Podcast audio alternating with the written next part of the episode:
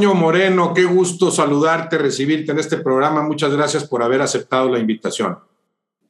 ¿Cómo estás, Roberto? Me da mucho gusto también. Es un placer platicar contigo. Gracias, Toño.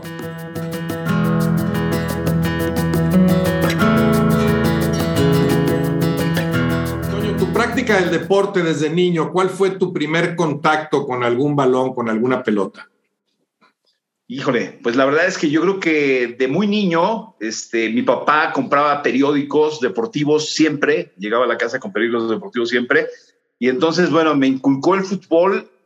Yo salí de mascota del Atlante cuando tenía cinco años y no me acuerdo de aquel día. O sea, tengo las fotos de que me llevó de mascota a un partido Atlante-Zacatepec en Ciudad Universitaria, porque mi papá era muy futbolero, te repito, compraba los periódicos, era amigo de futbolistas, de Norberto Bollo, de Alberto Evaristo, de José Antonio Roca, y por eso salgo de mascota del Atlante. Pero que yo me acuerde, pues eh, mi, primer pelota o mi primer balón fue regalo seguramente de, Reyes, un, 5 o 6 de enero, y siempre me gustó, o sea, jugar fútbol. ¿Qué, jugadores recuerdas? Ya mencionaste algunos. Estás hablando del Atlante de Bollo, José Antonio Roca eh, jugando o dirigiendo ahí como jugador. jugando, pero, pero yo no le iba, te digo, de hecho no me acuerdo. Tengo la foto de que mi papá me llevó de mascota a aquel partido del 66 a Ciudad Universitaria. Yo me acuerdo. Norberto Bollo, eh, no sé, pienso en Gisleno Medina, o no sé si llegó después Gisleno, no. Seguramente todos ellos. No, llegó después, llegó después.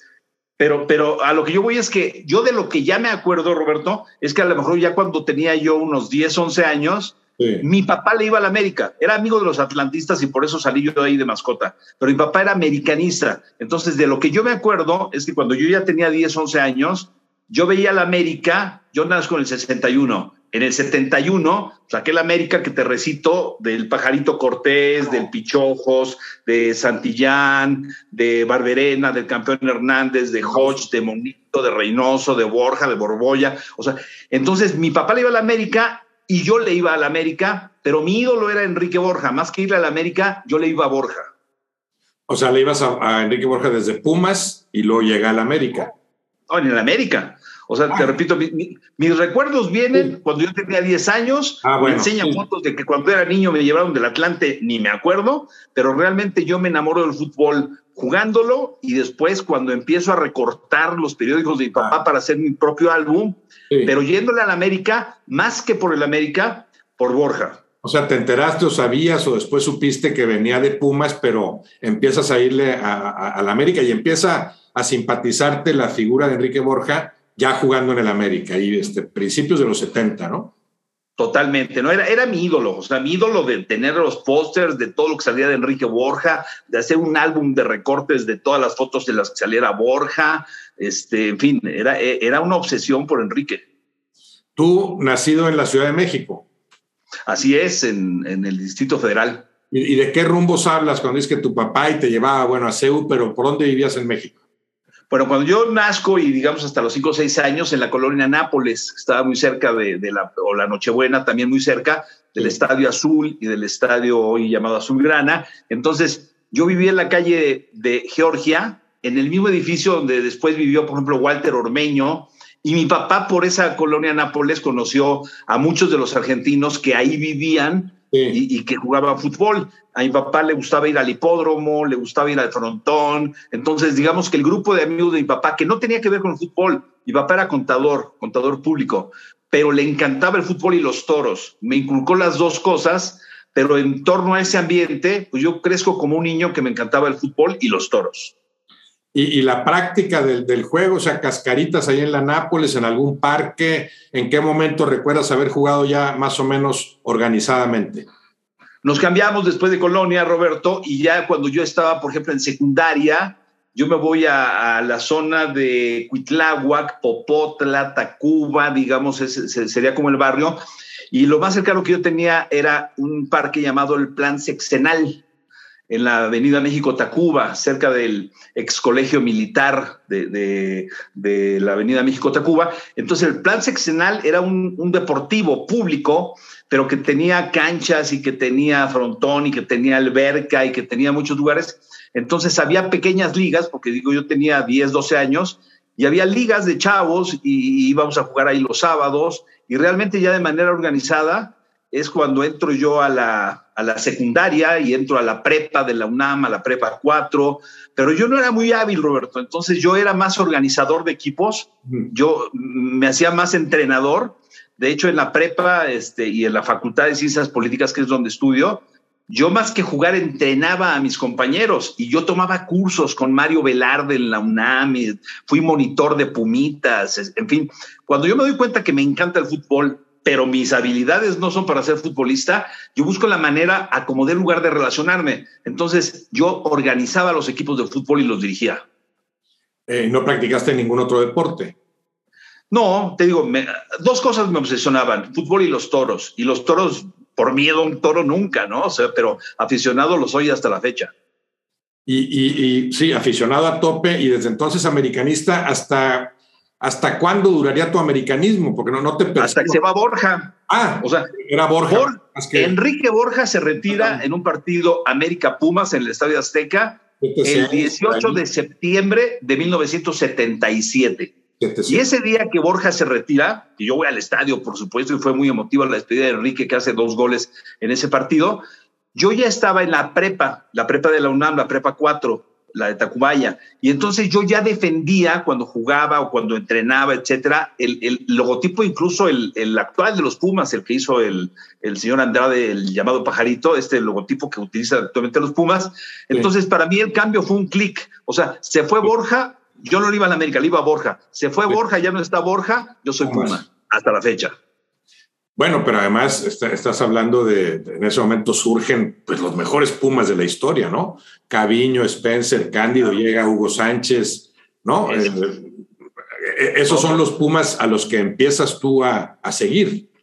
Claro, sí, con Mejía Barón, con Sanabria, con Bermúdez, sí. con, con, Spencer, como dices tú, con Leo Cuellar, con Hugo, con Caviño, efectivamente. O sea, de esos Pumas que jugaban los jueves en la noche en Ciudad Universitaria, y me iba con mis amigos a los partidos de jueves en la noche a ver a, los Pumas a CU. Me enamoro, eran espectaculares, eran goleadores. Y aparte me hice amigo de Hugo, porque un amigo, un vecino, este, resultó que de la Facultad de Odontología lo conocía. Entonces yo entraba a los entrenamientos aparte y Hugo me presentaba como su primo. Cuando, cuando yo iba a ver los entrenamientos, estoy hablando de los 78, 77, 78, por ahí. Sí, sí, sí, sí te presentaba como el primo y ahí fuiste a muchos entrenamientos. Ahí realmente descubro mi vocación, que, después va a ser el periodismo, porque yo de jugar fútbol, de entrenar niños en fumitas y todo, cuando me hago amigo de Hugo, me familiarizo un poco con lo que es la labor de los periodistas. Yo me sentaba a un lado de la cancha y, y, no sé si conozcas a Luis Hernández, periodista, que le dicen el matador, el perro Bermúdez le puso el matador a Luis Hernández, el futbolista, por este, porque Luis Hernández, que fue jefe de información muchos años en, Televisa Deportes, estuvo con nosotros en TUDN, resulta que Luis Hernández era periodista del Heraldo. Y yo me senté alguna vez junto a él y le preguntaba, ¿y tú qué haces? Yo escribo notas de fútbol, o sea, lo que estoy viendo aquí lo vas a escribir, sí, y las entrevistas las vas a publicar, sí. Y aparte me voy a ir de gira porque la selección viaja. Y yo decía, bueno, es que este cuate le pagan por hacer lo que si yo ya no fui futbolista, me encantaría hacer. Claro. Y realmente de acompañar a Hugo a los entrenamientos, de conocer a Luis Hernández, el periodista del Heraldo, empiezo a decir, ya sé que voy a estudiar. Entonces yo estaba saliendo realmente del tronco común en la Facultad de Ciencias Políticas y no había decidido qué iba a estudiar porque la carrera de Ciencias de la Comunicación la escoges hasta el cuarto semestre. Los tres primeros son tronco común. Entonces yo estudiaba a, Carlos Marx y todo este tema de, de Ciencias Políticas. No sabía si iba a estudiar ciencia política o relaciones internacionales o comunicación. Y ahí decido, comunicación. Comunicación. ¿En la UNAM? ¿Es eso? Claro, sí, en, la UNAM, ahí atrás de rectoría, en la facultad. Sí, sí, sí. Ahí terminas tu carrera de comunicación. Y el, y no, La termino, no la termino, Roberto. Ah. O sea, aquí estoy para decirte las netas. Yo cuando faltaba un año para que terminara la carrera, que además no era tan larga, eran ocho semestres, cuatro años, faltando un año para que yo acabara, tengo el chance de entrar a la oficina de prensa de los Pumas, me invita Alfredo Ruiz, ah. y entonces me dice Alfredo, oye, hay una vacante ahorita. Hablo con mis papás, les digo, a ver, me falta un año, pero la vacante a lo mejor se va, decide tú. Y decidí meterme ya a trabajar y nunca volví a la escuela. O sea, me faltó un año para terminar la carrera, esa es la verdad, jamás me he puesto licenciado. Alfredo Ruiz, porque ya lo conocías ¿O ahí lo conoces cuando te invita? Por el fútbol, porque yo tomaba los cursos para ser entrenador de los Pumitas y todo esto con Mario Velarde y Alfredo, que me lleva un año de edad, ya estaba más metido en todo eso. Y te estoy hablando de una época en la que yo no sabía todavía a qué me iba a dedicar, si quería ser entrenador, si quería ser periodista, si quería poner una tienda, o sea, realmente mi vocación la descubro yendo a ver los entrenamientos de los Pumas, platicando con el periodista Luis Hernández y convencido por Alfredo Ruiz de que me tenía que meter al departamento de prensa para no desaprovechar la oportunidad. Empecé a trabajar ahí y ya nunca me salí. No, pero además te, te, gustó el fútbol como comunicador, vamos a decir, en la cancha, porque eso lo hiciste muchos años, ¿no? O sea, eh, tu contacto con el fútbol fue en la cancha, no acá en la tribuna y me gusta y quiero escribir de esto o hablar sobre esto, sino a nivel cancha, que después lo hiciste mucho tiempo, ¿no? Ya, ya en televisión. Entras primero a la prensa escrita, o sea, primero haces esto de Pumas y ya en los medios de comunicación abiertos, eh, eh, ¿es primero la prensa escrita o la televisión? No, es, es, radio, fíjate, curiosamente. Aunque yo debo decir que mi primer periódico lo edité a los 10 años, porque yo le vendía a mi papá, yo tengo una facilidad para hacer dibujos. De hecho, también comencé como caricaturista, ¿eh? Te quiero decir Muy bien. Una faceta que la gente no conoce es que yo firmaba Tomose, todo de Toño Moreno Cermeño Tomose, y yo empecé a trabajar en noticieros también de Canal 11 sin aparecer yo haciendo caricaturas. Y cuando empiezo a trabajar en el área de prensa también de los Pumas, seguía haciendo caricaturas para noticieros, pero me invitan de repente a hacer el reporte de lo que habían hecho los Pumas por radio. Entonces, Alfredo Ruiz me conecta también con Raúl Orbañanos y Carlos Albert, que por allá del año 81 tenían un programa de radio en las tardes de 2 a 3, Orbañanos, Albert y usted en el fútbol. Entonces yo ya había dejado la escuela, ya estaba trabajando con los Pumas en prensa y empiezo a hacer secciones en el programa de Orbañanos y Albert de radio en el 81. Y cuando Carlos y Raúl se van al Mundial de España 82, nos encargan su programa, Alfredo y a mí se van en 82 al Mundial de España. De, con Imevisión? No, era todavía el Canal 13. Canal 13, sí, pero ya era Imevisión empieza el 18 de mayo del 85.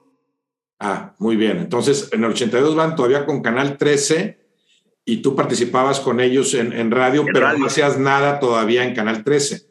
No, yo en televisión lo que hacía era caricaturas para el Canal 11 para los noticieros políticos, ¿eh? Bueno, pero se da muy pronto ahí tu, llegada a Canal 13. Por, por, por, Raúl Orbañanos y Carlos Albert, por ese conducto es como empiezas a participar en Canal 13?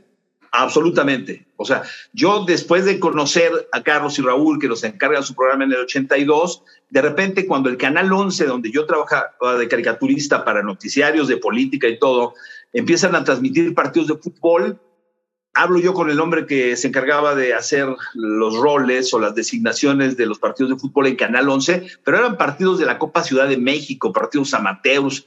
Entonces empiezo yo a hacer comentarios y narraciones de fútbol, pero amateur. Cuando en el 85 me entero que José Ramón Fernández va a ser quien eh, contrate más gente, porque me lo dicen Raúl y Carlos, oye, va a haber más chamba, porque se integran al canal 13, el canal 7 y el canal 22, y va a ser Imevisión, etcétera, etcétera. Por supuesto que Raúl y Carlos me echan la mano y cuando llego yo con José Ramón ya me había escuchado en radio y me da la oportunidad y entramos a trabajar el mismo día a Imevisión. Francisco Javier González, me parece que también Emilio Fernando Alonso en esa misma fecha, en mayo del 85, y eh, Alfredo Ruiz. ¿Tú ya conocías a Francisco? Bueno, Alfredo sí, a Francisco y a Emilio. ¿Ya tenías contacto sí, con ellos también? Sí, sí, sí, los conocía perfecto. Sobre todo a Francisco. Creo que ya éramos compadres. Porque a, Javier lo conozco cuando yo estaba en el área de prensa en el 81. Yo hacía los boletines de prensa del equipo de Pumas y todos los periodistas, y Javier trabajaba en el periódico Novedades luego en el Heraldo. Entonces, todos los periodistas, este, era época de que yo agarraba el teléfono en las tardes y les hablaba, oh, ¿cómo estás, Francisco? Oye, te platico, hoy el equipo hizo esto, Hugo Sánchez declaró esto, Bora comentó esto, y ahora le marco a otro. Y entonces yo conocí a todos los periodistas y con Francisco Javier yo le llevaba los boletos para que los regalara en su programa de radio y empezamos a hacer una buena amistad. Luego coincidió ahí este, nuestros primeros matrimonios las novias que teníamos en aquel entonces se hicieron amigas, él y yo nos hicimos amigos, luego compadres. Entonces ya para el 85 que empezamos juntos en la tele, ya teníamos cuatro años de conocernos. ¿Y por qué se da esa casualidad de que llegan juntos tú, Francisco, y dices que también Emilio? De repente necesita más gente. Canal claro. que ya estaba en el proceso de convertirse en Imevisión, más o menos. No, es que Imevisión nace en mayo del 85. Ah. Ah, Entonces, cuando, cuando se sabe que viene el Mundial 86 y un año antes empieza Imevisión, pues iba a haber más transmisiones, más canales, más equipos, más programas. Raúl me echa la mano, hablo con José Ramón, me dice que sí, y empiezo de un día para otro a trabajar con Fernando Marcos, con José Luis La Madrid, con José Ramón, con Raúl, con Carlos, con Fabris, con todo aquel elenco. Sí, el Alejandro Lara, pues esa época de los, de los claro. Iniciadores. Y además yo recuerdo, Toño, el 86 como el primer mundial, eh, tal vez con más presencia ya de esa Imevisión, ¿no? Claro, ahí, ahí empiezan los protagonistas. Ahí empieza el programa de los protagonistas. el primer productor que no sé si te tocó conocerlo era Armando Sainz. Armando fue el primer productor o el productor de los protagonistas, un hombre muy exigente, muy cuidadoso del lenguaje, un, gran maestro eh, detrás de la cámara. Le encantaban los toros y de repente salía en la sección de Deporte B al lado de Ángel Díaz de León. Pero básicamente Armando Sainz era un gran productor. Junto con José Ramón deciden el nombre de los protagonistas y Francisco Javier, Emilio, Alfredo, yo íbamos a cubrir los entrenamientos y nos empieza a dar oportunidad en un Mundial José Ramón de narrar algunos partidos. Por supuesto que Emilio narró más, narró mucho en Guadalajara, partidos de Brasil, de España. Francisco Javier también narró en Toluca y a mí me tocaron como cuatro o cinco partidos del Mundial 86 también, pero básicamente yo hacía las canchas. Por ejemplo, en la final, los partidos de Maradona, el que entrevistaba a Maradona al final de los partidos era yo. El día de la final con Argentina-Alemania, el que estaba en la cancha para los enlaces era yo. O sea, pues Ramón me empieza a designar, digamos, a los partidos importantes, pero en cancha. Pero como narrador también, empiezas muy pronto, entonces yo no sabía que era tan pronto y hasta la fecha, digo, con sus intermitencias, pero has seguido como narrador. ¿Qué era lo que más te gustaba desde el principio? O sea, tú decías, yo quiero narrar. Yo creo que sí, porque además, mira, tengo que decirte que a la par yo tengo una obsesión yo no soy un coleccionista, soy un acumulador, Roberto. Cuando era niño yo, ya te hablé de los recortes de mi papá, que yo le hacía el periódico y se lo vendía a mi papá con los recortes, le hacía su, su, esto o su ovaciones la noche anterior a que lo comprara el Real. Entonces yo le vendía porque yo hacía mis encabezados, mis dibujos, mis fotos, pero yo guardaba todo, guardaba revistas, guardaba periódicos importantes, guardaba primeras planas. Entonces realmente cuando yo empiezo a dedicarme a todo esto, yo era un acumulador compulsivo, lo sigo siendo. Te quiero platicar que tengo tres, casi casi bodega, bueno, una bodega muy grande y dos oficinas en donde guardo y acumulo todo. Entonces, cuando se da ese, esa transición con, con, el, con el canal, a tu pregunta de si yo era narrador, yo quería usar mis datos. O sea, yo decía, es que yo tengo una revista con los datos de tal jugador, va a jugar Roberto Gómez Junco. Y yo encontraba cinco o seis revistas de entrevistas tuyas en la revista Balón, en la revista Penalty. o sea, porque yo guardaba y guardaba y guardaba. Entonces, narrando, pues tienes 45 minutos cuando narrabas primer tiempo para sacar tus datos. Entonces acumulas mucho eso, son, son papeles, periódicos, revistas, videos, me imagino, bueno, fotografías, sé, que tienes un, mundo de cosas en ese sentido, nada más por acumularlas. Sí, no, Roberto. Pero, yo soy el orden. Pero hace poco estuvo. Sí, no tienes pensado. sí, no tienes pensado eso, darle cierto, cierto orden y decir, aquí está una especie de exhibición de las cosas más importantes que, que he ido coleccionando, aunque tú le llames acumulando nada más. Bueno, es que, eh, como tú sabes, estoy ahora aquí en el Salón de la Fama. De hecho, estoy ahora aquí en la oficina de Pachuca, en el Salón de la Fama. Aparte de que aquí en el Salón de la Fama he aprovechado porque la gente que lo visita se va a encontrar portadas que dice quién habrá guardado esto, pues era yo. ¿Quién habrá guardado esta revista, estos banderines? Era yo. Pero hace poco estuvo por aquí este, nuestro amigo mutuo Heriberto Burrieta, hace un mes o algo así, y le invité a conocer mi bodega. Bueno, ya no lo quería, ya no quería salir de ahí. Sí. empezó a revisar las otras que yo tenía y le regalé algunas del Atlante. Además, la sección, con la sección atlantista tenías ahí para entretenerle un buen rato, sí. No, no, no, pero tengo del oro y tengo de los Tigres y tengo de Jabatos y tengo de Monterrey. o sea, la gente que sabe lo que tengo. De sí, claro. la, la, la gente que sabe lo que tengo, Roberto, con frecuencia me habla y me dice, oye, ¿tendrás una foto de aquel partido de Pumas Real Madrid? Del setenta y tantos, y yo sé dónde la tengo, cómo la tengo, o sea, y me dicen, ¿por qué no lo vas a digitalizar y te evitas? Pues porque yo soy a la antigua, o sea, yo tengo mis sobres, tengo mi hemeroteca, mi videoteca y mi egoteca. Todo, egoteca ahí con las fotografías. Videoteca, ¿qué, ¿qué, tan rica es tu videoteca? O sea, videos de pues partidos de qué época o de goles de cuándo. Cuando compré mi primer Betamax, o sea, te estoy hablando de, de los ochentas, o sea, todos los protagonistas, esos que hablábamos del 86, todos los programas, los tengo grabados, porque ya en el 86 debo tener algunos del 82 del Mundial de España también en Betamax. Luego cambió el formato al VHS y tengo seguramente contigo muchas narraciones y programas de los 90 y de los 2000. Estaba pensando yo, eh, ese cambio que mencionas de Betamax a VHS, yo lo hubiera ubicado antes, no sé. Tú dices que después en el ochenta y tantos cambia al formato de VHS. El Mundial 90 lo tengo en Betamax y el 94 ya lo tengo en VHS. Ah. No, sí, sí, sí, sé que tu colección es tremenda en ese sentido.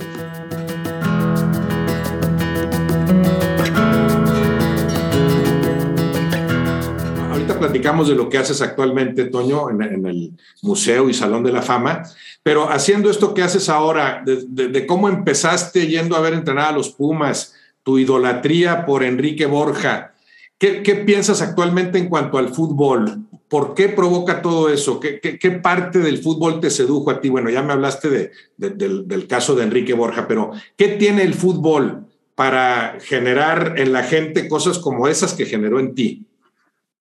Bueno, el, primero la, facilidad de jugarlo. Cuando eres niño y hay una pelota, ya es cancha lo que sea ya pones de portería dos suéteres o dos piedras, o si bien te va dos pequeños marcos, y si tienes cancha de tierra o lo que sea, o sea, la facilidad para entender que el fútbol es el que meta el gol, gana, ¿no? Entonces, eh, a mí me tocó la época que podías jugarlo en la calle y que, decías, aguas, viene un coche, etcétera, etcétera. O sea, crecer con el fútbol y, y jugándolo en cualquier lado. Ahora, como fenómeno, tengo que recurrir aquí a decirte algo que me pasa y que seguramente pues, tú recuerdas y mucha gente con lo de los cachirules en el 88. Sí, yo, ahí, yo ahí dimensiono porque de repente a mí se me etiquetó, ¿no? Como Toño Moreno, el de los cachirules y el que descubrió. Cuando esta historia, bueno, ya lo hemos platicado algunas otras veces nosotros, el hecho de que, pues fue, fue, fue un tema de, con esa obsesión que tengo de revisar y de guardar todo, Trabajo periodístico, datos.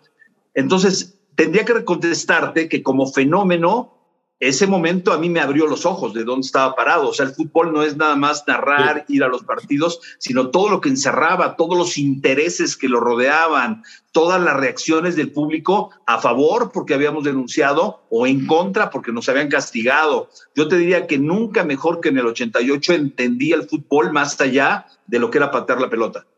Y eso, Toño, que no tenía el impacto que tiene ahora.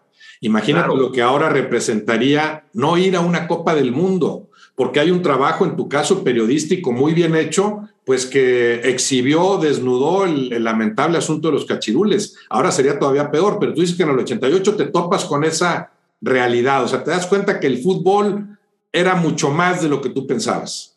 No, imagínate, repito, el fenómeno era o éramos los apátridas O éramos los periodistas ejemplares, o sea, hubo reacciones de la gente. Yo te diría que se canaliza mucho porque obviamente, digo, la imagen, la presencia que ya tenían José Ramón, que era nuestro jefe, y Carlos Albert, que era un hombre de mil batallas y que también daba la cara en ese caso, pero mucha gente empezó a señalarme a mí como el que había em, empezado todo, que de alguna manera así fue porque cuando yo cotejo los datos y lo publico en una columna del periódico Ovaciones y José Ramón me pregunta por esa columna y se le da seguimiento en un programa que se llamaba En Caliente, etcétera, etcétera, por supuesto que la televisión y ellos son los que lo dimensionan, pero a mí al ser señalado como el que empezó todo, pues me toca vivir, yo te diría que en aquella época pues como, como el, el, golpe, ¿no? De, oye, el fútbol es algo más que, que, lo que vas tú cada ocho días y narras. O sea, ahí me doy cuenta que había intereses políticos, que había intereses este, personales, que había revanchas, porque bueno, ya la historia es muy larga, ¿no? Pero directivos mexicanos que estaban en CONCACAF, que estaban contra los directivos mexicanos de acá,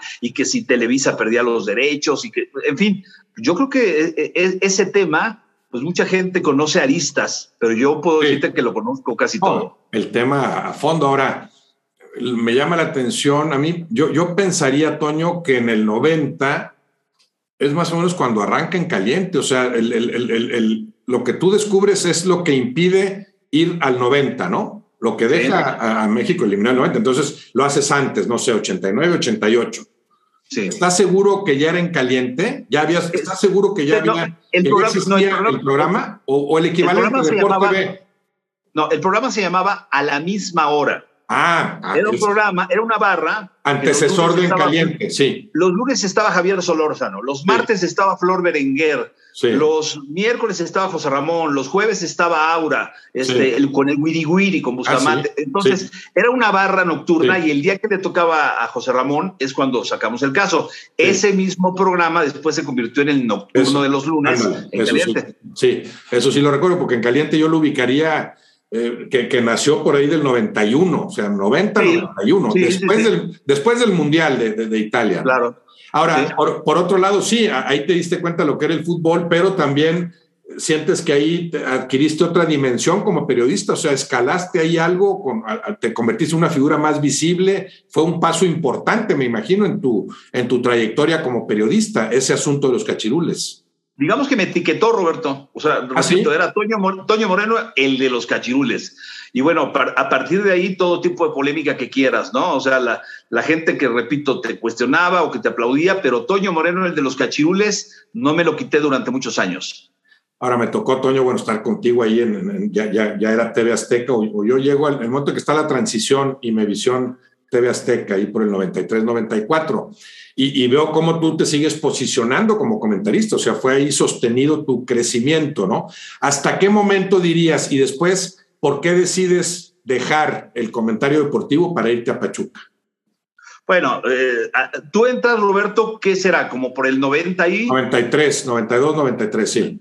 Que, nos tocaron muchos partidos porque del 92, 93, sí, yo, yo salgo de yo salgo de TV Azteca, que se convierte en TV Azteca después, en el año 2000, junto con Francisco Javier González, Hidro Procuna, nos vamos a una estación de radio, pero yo te diría que entre el 93 que tú entraste y el 2000, pues nos tocó juntos el Mundial de Estados Unidos, nos fuimos a la Eurocopa de, de Inglaterra, fuimos a los Olímpicos de Atlanta, fuimos al Mundial de Francia 98, o sea, yo no dejo de trabajar en radio, en una estación con, con mi comadre, con Tere Vale, y, mi compadre en paz descanse, Miguel González Avelar, de escribir siempre columnas, primero fue en Ovaciones, después muchos años en Récord, en fin, y de la tele. O sea, yo cubría los tres escenarios, ¿no? Prensa, radio y televisión, hasta que en el 2000 como tomamos esa decisión de irnos a una estación de radio que crece, también ahí nos reencontramos nosotros después en, en algunos mundiales, este, pues todo eso lo sigo haciendo yo del 2000 hasta el 2010,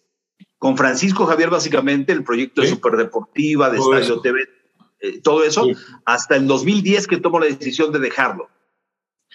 Y bueno, y lo tomas en pleno crecimiento. y ese proyecto lo conozco y con sus dando tumbos y cambiando de lugares, pero es mérito tremendo ahí el de, de Francisco y tú lo acompañaste mucho tiempo y Juan Carlos Rodríguez, ¿no? Con lo que, claro. en lo que terminó, que no sé si ellos se imaginaban que llegaría a, tales, a tales niveles, pero te tocó todo ese tiempo, ¿no? De, de, también de incertidumbre, de cambiar de un medio a otro, pero también de ser parte del fortalecimiento de ese producto, de esa, de esa barra deportiva, ¿no? Pues es que yo creo que si me preguntaras eh, que a lo largo de mi vida, ya tengo 60 años, este, cuatro o cinco decisiones importantes, digo, aparte de las personales, de matrimonio, lo que tú quieras, pero me parece que hay momentos clave en, la vida de los comunicadores. Yo tuve varios de esos momentos. Uno fue dejar eh, cierta solidez que ya tenía, antigüedad de 15 años con José Ramón, para irme al tema de la radio. Y después, en el 2010, dejar todo lo de los medios para venir a un proyecto con el que también, por esa historia que ya te eh, platiqué de datos, de acumular, de, o sea, generar un proyecto que siempre me hubiera gustado que existiera y no existía, y encontrar a alguien que lo iba a hacer, me hizo dejar los medios para eh, tomarlo del Salón de la Fama. Eso es lo que, lo que te seducía principalmente, el Salón de la Fama. O sea, ahí puedo eh, volcar todo lo que he acumulado, ¿verdad? Y ahí, y, por esa vía también me encontraré muchas otras cosas. Pero no lo planeas, Roberto. Yo, yo le doy gracias a la vida porque alguien nos, alguien nos marca el destino. ¿eh? O sea, yo estoy convencido, seguro de eso. Tarde o temprano te, te ubican donde debía ser. Por algo pasan las cosas, por algo ciertos cambios no se dan, por algo otros sí se dan. Y me parece que yo soy muy agradecido con la vida porque primero ya te platiqué el por qué me metí a este tema de eh, vivir de mi pasión dedicarme al fútbol sin ser futbolista. Y luego lo del Salón de la Fama, pues sí, en las secciones que yo tenía en televisión, yo, yo inventaba mi Salón de la Fama en el periódico tenía columnas y yo inventaba mi salón de la fama y decía, hoy se cumplen años porque Nacho Treyes hizo esto y ah. tal estadio se inauguró. Y en la televisión, también en los programas de televisión, cada semana yo ponía un cuadrito ahí casi casi artesanal. Ahora la imagen de Jesús del Muro, ahora la imagen de Aarón Padilla. O sea, y entonces todo eso que era pensar en un salón de la fama que no existía, se materializa en el 2011. 2011, pero tú ya tenías ahí rato trabajando. O sea, tú ya, ya cumpliste 11 años ya con, con, el, con el grupo Pachuca, con Jesús Martínez. Así es. 11 años, pero además también de pleno crecimiento de los distintos proyectos, del Salón de la Fama, del museo. Lo más ambicioso es el Salón de la Fama, es lo que más te atrae de, de todo ese proyecto, el Salón de la Fama.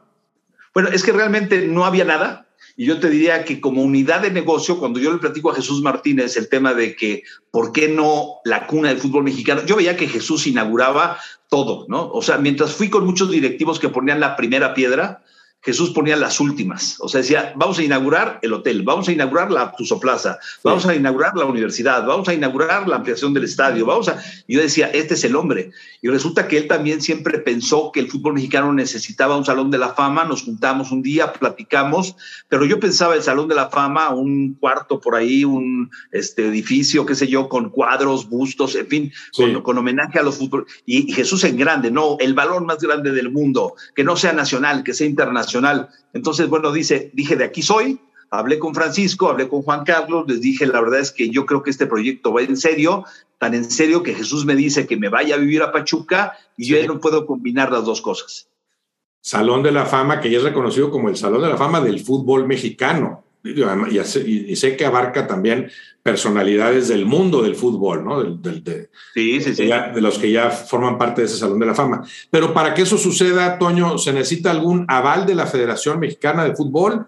¿O, es nada más yo me aviento, aquí está mi salón y aquí tengo lo que nadie más tiene y ya? Así se fue vendiendo el producto o posicionando. No, a ver, en su, en su momento Jesús, cuando ya vino en serio, cuando dijimos, a ver, materialmente cómo va a ser, en dónde va a ser, cómo va a estar, qué le vamos a meter, Jesús habló con Justino Compean, que era el presidente de la Federación Mexicana de Fútbol, y dijo, oye, yo quiero hacerlo, yo voy a invertir, yo tengo el lugar, y vamos a que nos lo reconozca la FIFA. Y en un viaje a Zúrich, ah. con Joseph Blatter, que en ese momento el presidente de la FIFA, se le presentó el proyecto y dijo, ¿cuánto cuesta? ¿O por qué nosotros? Dijo, no, usted no va a poner nada, queremos que sea el presidente honorario el presidente de FIFA.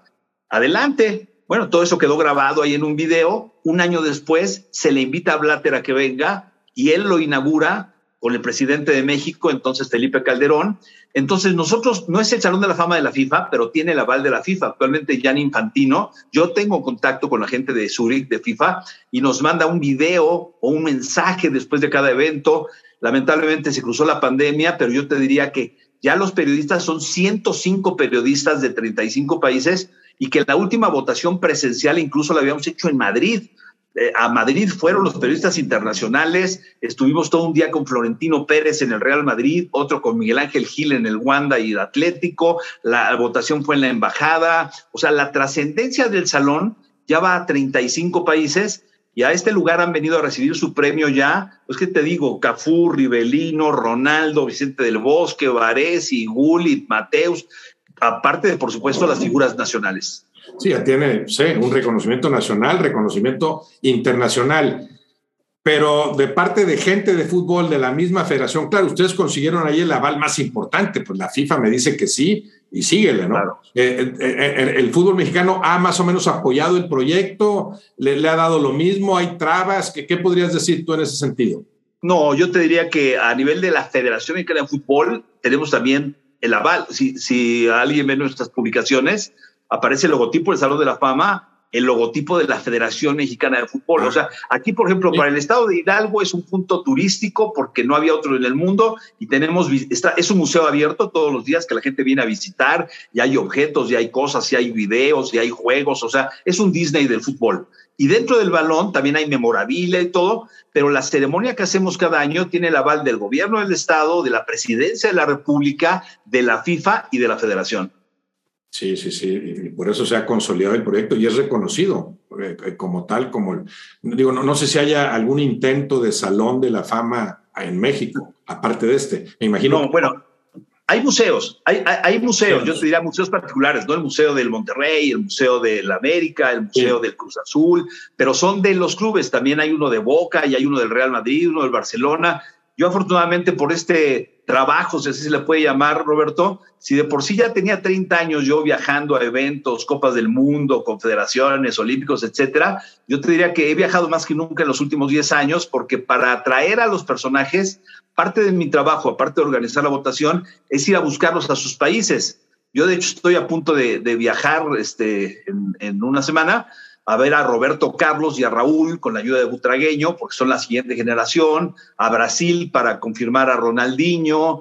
Estamos en la duda de, hacer la próxima investidura porque hemos priorizado el tema de la salud y si no se puede hacer, no lo hacemos, pero mi trabajo desde hace 10 años es viajar a Argentina, Colombia, España, Italia y ver personalmente a los personajes que van a entrar para que se den cuenta de la seriedad y eso los hace convencer de que vengan.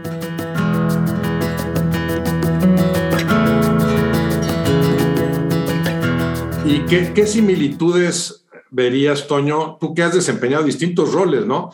¿Qué diferencia o qué en qué se parece lo que un técnico tiene que hacer con su equipo, lo que tú hiciste en su momento también encabezando equipos de trabajo eh, periodísticos, ¿verdad? Conforme fuiste ascendiendo, y esto que haces ahora de encabezar un proyecto como el del Salón de la Fama en Pachuca? Bueno, es que yo creo que en, la vida en general todo el mundo tenemos roles, ¿no? Hay quienes son líderes, hay quienes trabajan para el líder, me parece que, bueno, en, en, la vida, en el fútbol, del comentarista, del futbolista o del periodista o del director del Salón de la Fama, etcétera, etcétera, yo creo que eh, primero es el trabajo en equipo. O sea, si no trabajas en equipo, si no te pones la playera de tu empresa como comunicador o como jugador o como periodista o como salón de la fama, etcétera, etcétera, yo creo que el fútbol te da muchas bases para entender esos roles, ¿no? Que hay alguien al que tienes que obedecer, que hay un equipo con el que tienes que trabajar, que tú solo no puedes hacer todas las cosas.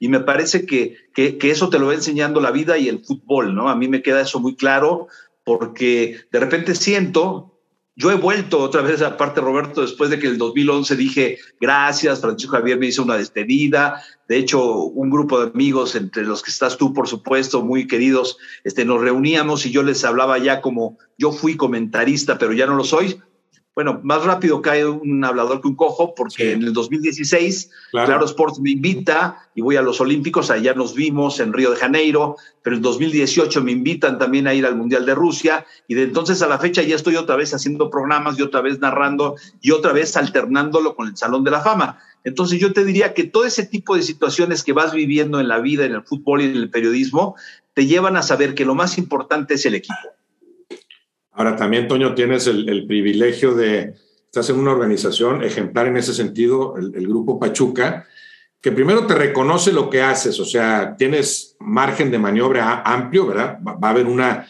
una revisión, tienes que rendirle cuentas a alguien, particularmente Jesús claro. tienes claro, pero sabes que, que, aprecian lo que haces, que valoran tu trabajo, porque eso lo maneja muy bien ese grupo. Pero además, por añadidura, te permiten hacer otras cosas, eso no es tan sencillo. El, el, claro. el grupo Pachuca te pudieron decir, no, pues que ya no eres comentarista, y sin embargo has compaginado esos esos roles con, con, con todo el, el, el, la aprobación del grupo Pachuca, ¿verdad?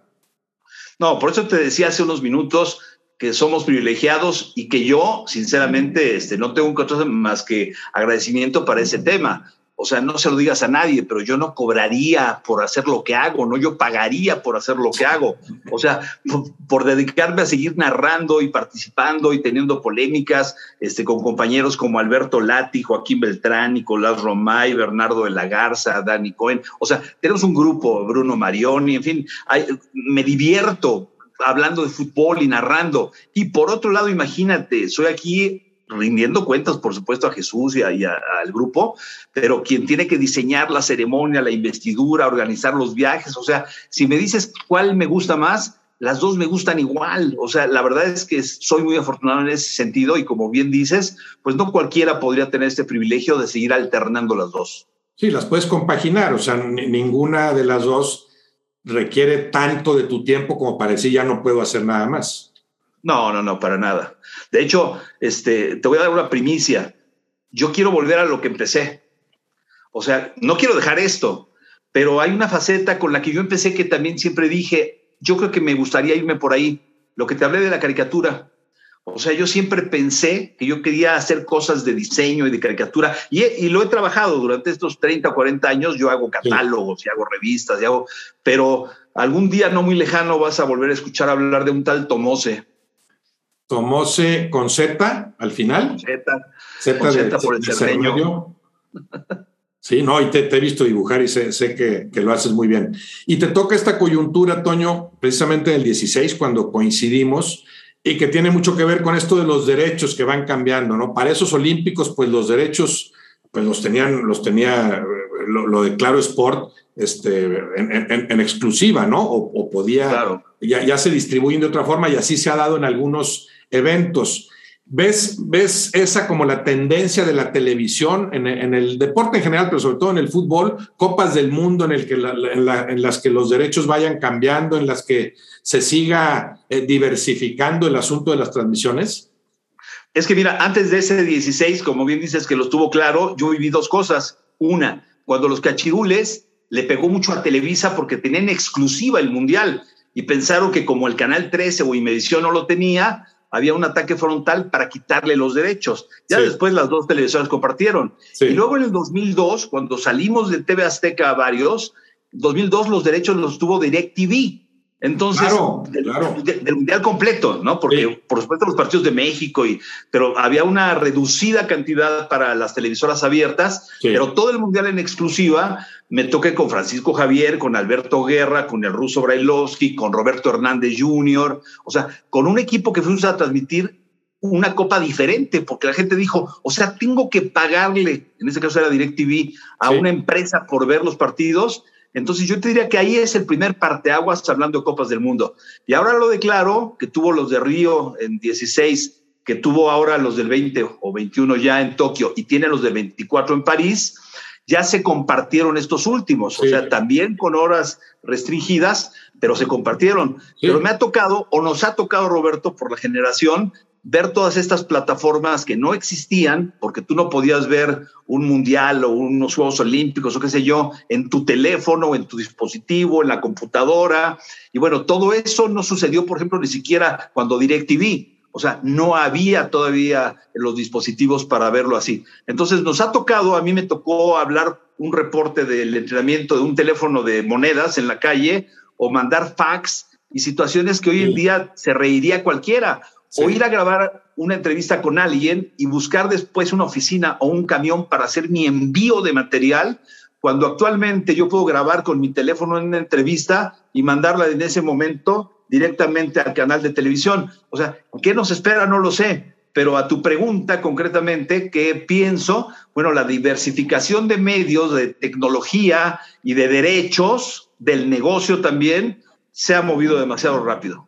Sí, y ahora se reparte mejor estos eventos que mencionas. Me imagino que en gran parte aprendiendo de esa experiencia del 2002, porque si mal no recuerdo, pues fue un fracaso en términos económicos eso de DirecTV, ¿no? En 2002.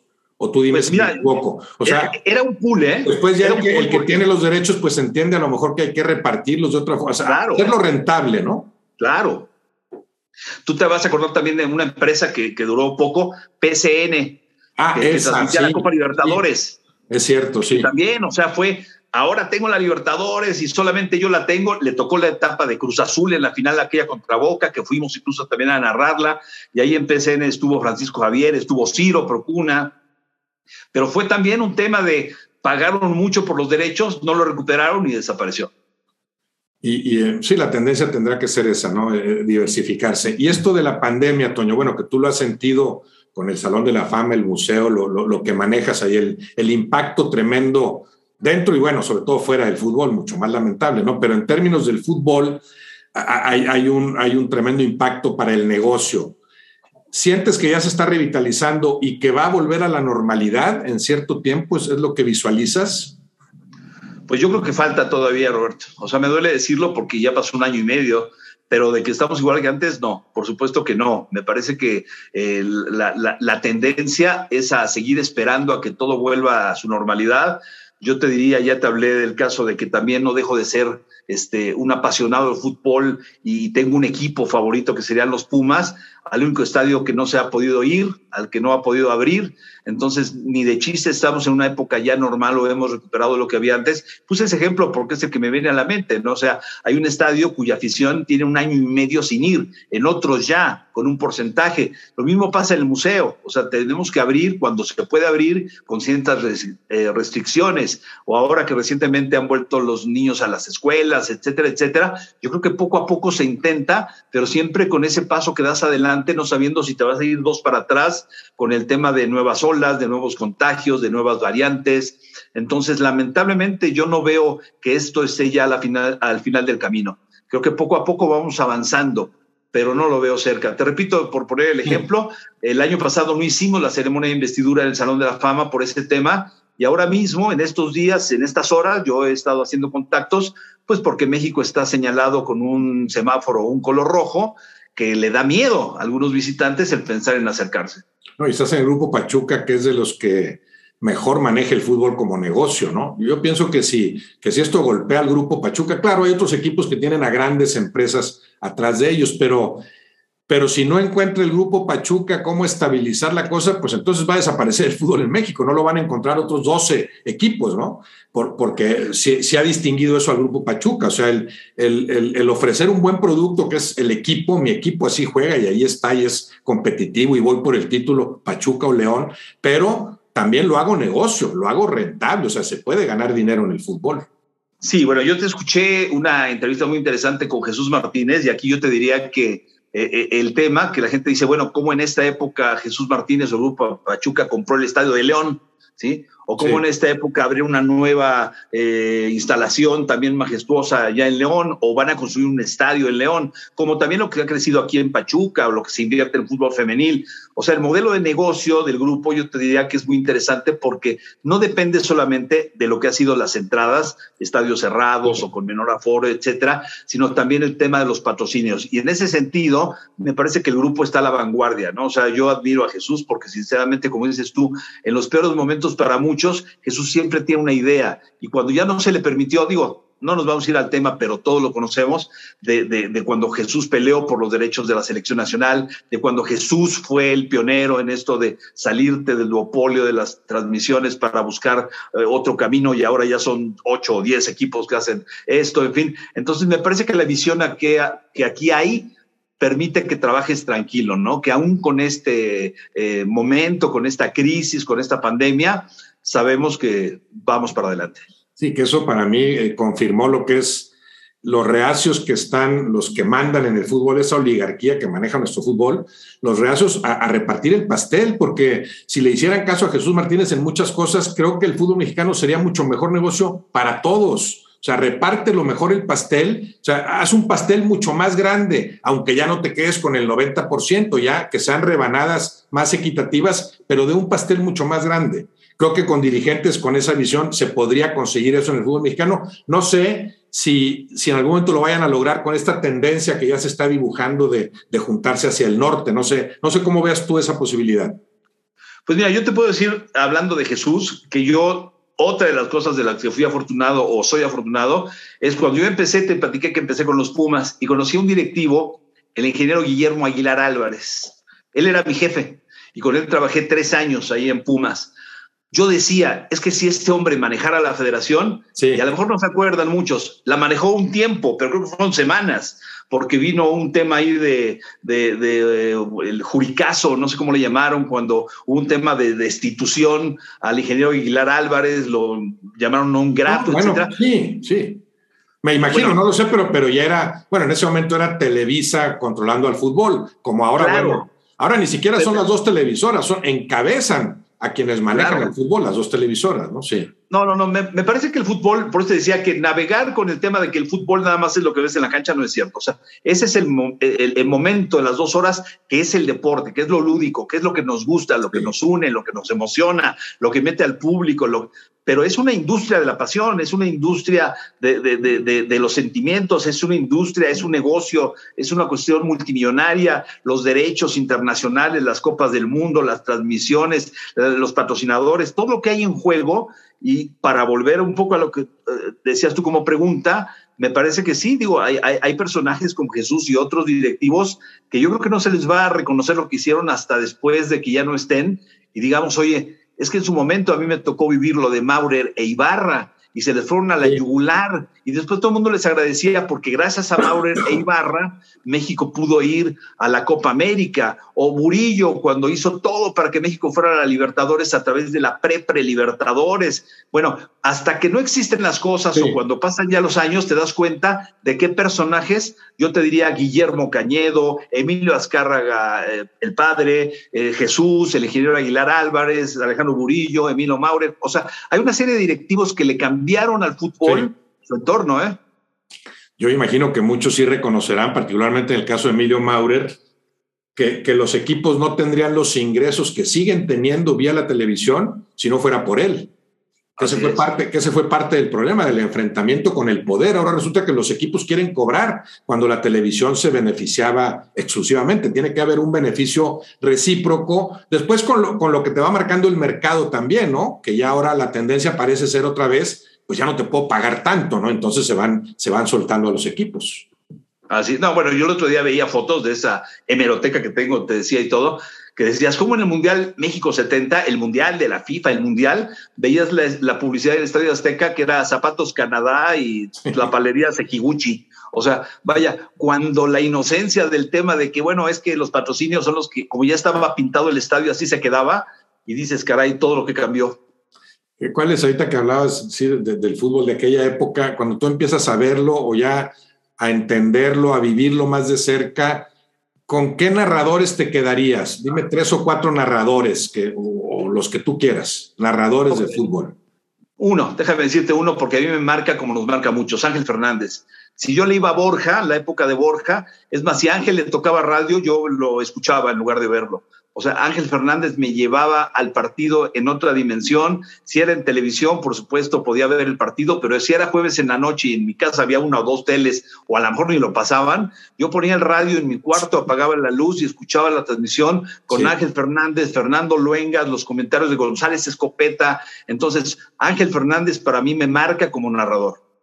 Bueno, y me imagino que sobre todo en radio, porque simplemente era otro partido, ¿no?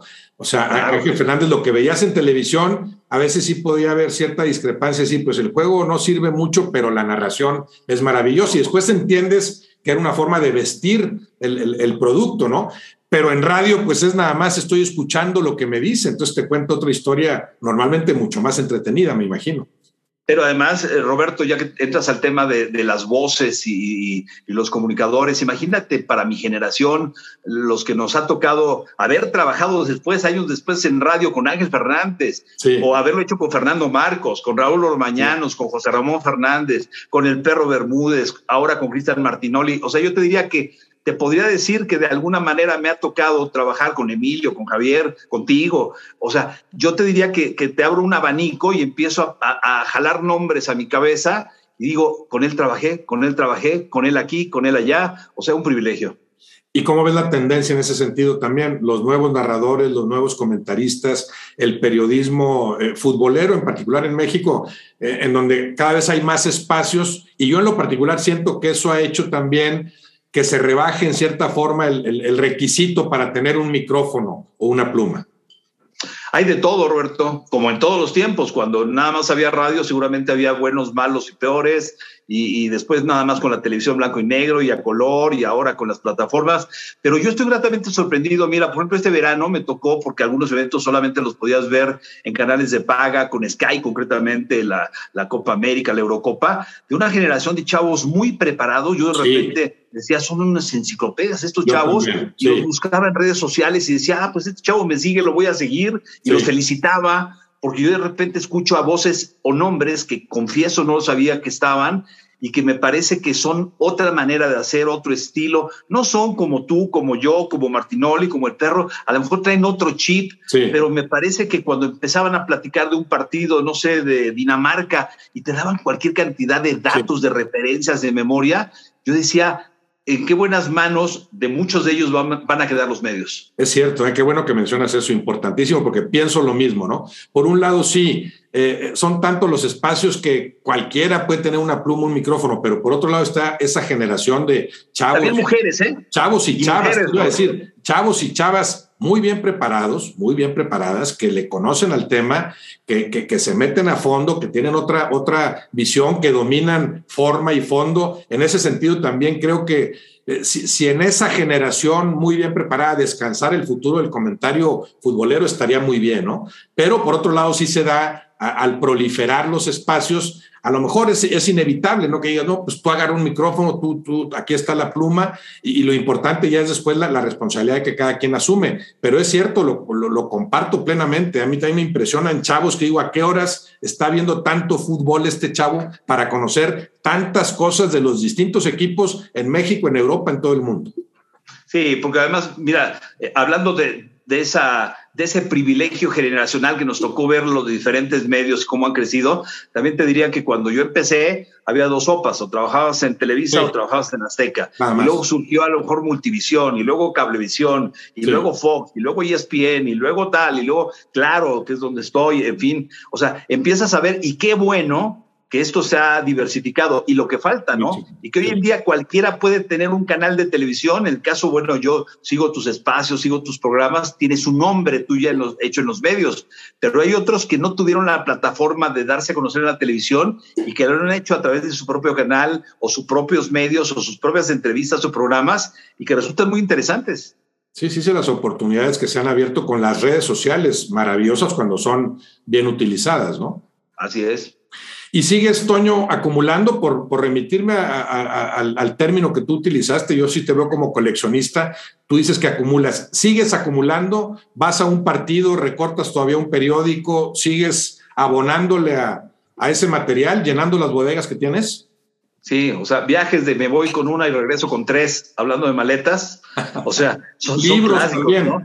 Libros. O lo que haya. O sea, yo entraba o entro a una sala de prensa y digo, este boletín me sirve, esto también, esta librería, esto lo quiero, esto lo. O sea, mi, mi, mi obsesión, te diría, por, por, tener. Pero ya cuando dices, bueno, junté cinco años, junté diez años, junté veinte años, ya tengo cuarenta y tantos, o sea, acumulando. Afortunadamente, te repito, este, sé cómo está, eh, tengo gente que sabe dónde está y cómo está, y siempre lo pongo a las órdenes de amigos que saben que, que, que tengo todo esto, pues para, para aprovecharlo, ¿no? Yo grababa mis programas de radio en cassettes, pero no grababa uno o dos, grababa todo el año. Entonces tenía una caja del noventa y tantos y otra. Entonces, cuando ya te das cuenta, que además este, yo estoy en segundo matrimonio, tú conoces a Silvia, mi esposa, pues la amenaza siempre si te portas mal es te voy a quemar tu cuarto, ¿no? Y dices, no, no, no, ahí va, ahí va mi vida. Te portas bien, sí. Toño, sé que estás, digo, tú que estás en el grupo Pachuca, eh, sé lo que implica acaba de llegar ahí a jugar mi sobrina Natalia. Sí, claro, Natalia. Sé cómo, trabaja el Pachuca. ¿Qué me dirías del fútbol femenil en, México y, de lo que en ese sentido proyecta el grupo Pachuca? ¿Qué hace bien Pachuca en el fútbol femenil? Bueno, primero creo que darle su lugar al fútbol femenil, así como hay un pabellón que es un centro de entrenamiento y, con vestidores individualizados y con eh, servicios médicos, etcétera, etcétera, para, para el sector varonil, digamos que, que fue único, que venía aquí la gente, vino Varesi de Milán y dijo, esto no lo tiene el Milán, etcétera.